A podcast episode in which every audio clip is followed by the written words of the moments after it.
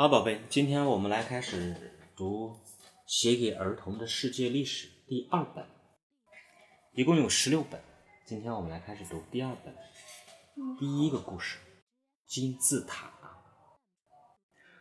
当读到金字塔的时候，你会想起什么？埃及，埃及。狮身人面像。还有呢？木乃伊。木乃伊。你看过那个《夺宝奇兵》是吗？去埃及里面找宝贝的那个电影没？嗯，你应该没看。好了，我们现在来看这个。没看过那个那个木乃伊，可怕的。是吧？太怕了。就是那个，太害怕了。我们来看看关于历史上面怎么来说金字塔。金字塔，埃及法老的坟墓，越堆越高，简直像一座小山似的。它的形状是个四角锥形，记住了吗？四角锥形，就是那个形状就叫四角锥形。你是不是曾经想过，人为什么会死？死后的世界是什么样子？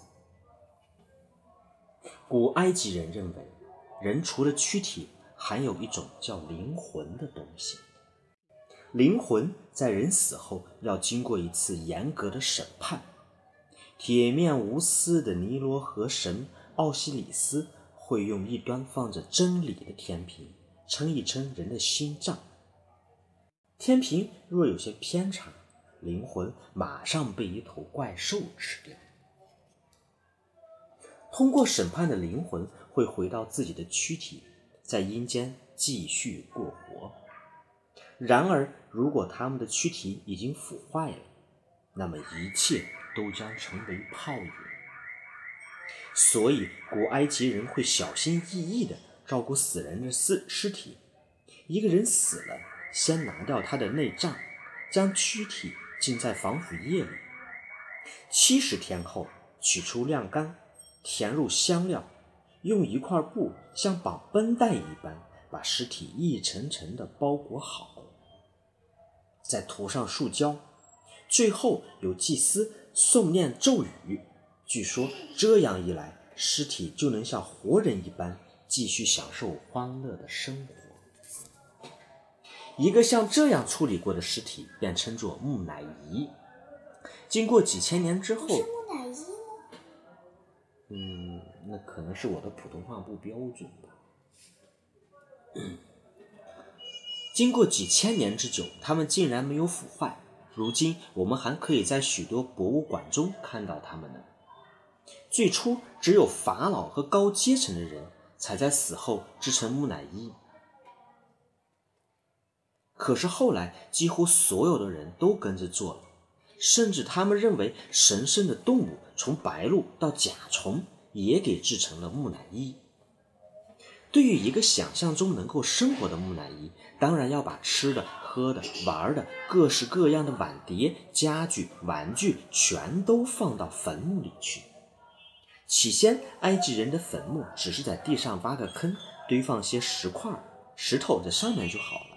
可是做帝王的人总觉得自己比别人伟大，伟大的人死后的石头堆自然也要比普通人雄伟些。更何况还要在石头堆里放许多死后享用的东西呢。于是他们的石头堆越堆越高，后来简直堆成了一座小山似的。它的形状是四四角锥形的，所以我们称它为金字塔。为了要确知自己的金字塔金字塔的确够高够大，法老们活着的时候开始建筑死后的住所。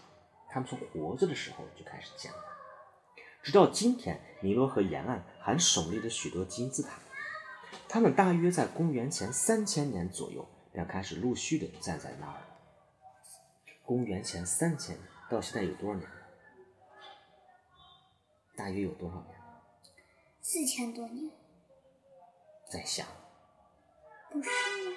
公元前三千年，公元我们现在有多少年了？五千多年，对呀，现在已经二零一七年了。这个是什么神啊？就你说的那个死亡之神，这些绷带？这些金字塔中最大的一个，面积差不多有五个足球场大，沿着四周绕一圈便有一公里。它使用的大石头有两百三十万块，有的光是一块石头就足足有一栋小房子那么大。我们很难想象，四五千年前没有车、没有电力、没有机器，古埃及人是如何艰难地造出这样的庞然大物的。有人曾经估计，要建好这这种金字塔，必须动员十万人，每年工作三个月，连续二十年才能完成。有时候，为了便于搬运石头，他们甚至会花上十年的功夫，先铺设一条路。几千年后的今天，每年都有许多游客从世界各地跑来观看这些伟大的建筑物。不过，人们发现金字塔里原来放木乃伊的地房间，现在都是空的，因为木乃伊和其他陪葬的东西早就被人偷走了。或是被法国、英国等国家的人拿到自己的博物馆里去展览，这大概是当初建筑金字塔的法老们没有料到的结果吧。其实，埃及人雄伟的建筑还不仅止于此，在他们最大的金字塔附近，就有一座大的像庙宇般的石像，它的身体像狮子，却拥有一个人的头。据说他是一位法老的雕像，守护着自己的金字塔。幸好它虽然很巨大，却是由一整块原来就在那儿的石头雕成的，所以不必再用人去搬了。埃及人还喜欢用石头雕刻巨大的人像，这些大石头像有男有女，一般都比真的人大好多倍。为什么呀？I don't know。那么大呀，跟一个房子一样大吗？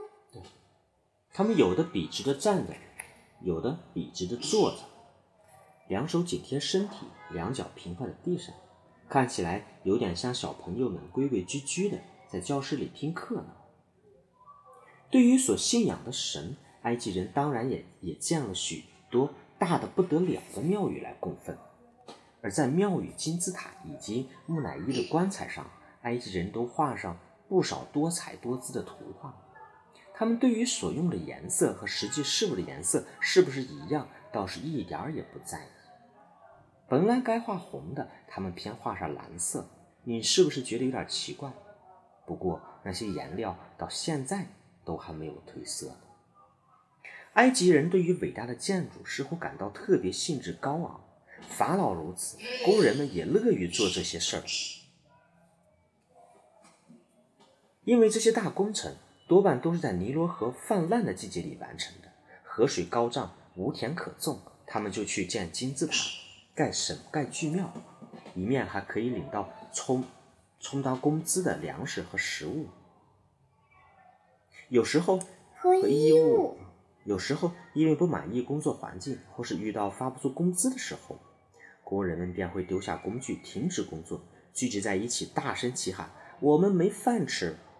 这时候。认错道歉的往往是监督的官员，因为事情若没办好，法老会先处罚他们的。所以，当尼罗河尼罗尼罗河水退去之后，工人们回到家里，总会和家人亲友提到自己曾经搬过的石块数量、惊险动人的工作情形，并且觉得那是一件值得一提再提的好事情。埃及的金字塔。就像一些活了几千年的长寿老人一样，动也不动地默默注视着大地和他的子民。我们设想，如果他们能开口说话，那么一定是世界上最会讲故事的人。比方说，他会告诉你，他和他的兄弟们大多生在埃及的古王国时代，时间大约是在公元前两千六百年到两千一百年之间。那时候，两条河中间的苏美尔人。大约正由萨尔贡大王统治着。后来古王国结束了，埃及的中王国兴起，时间大约是在公元前两千一百年到一千七百年左右。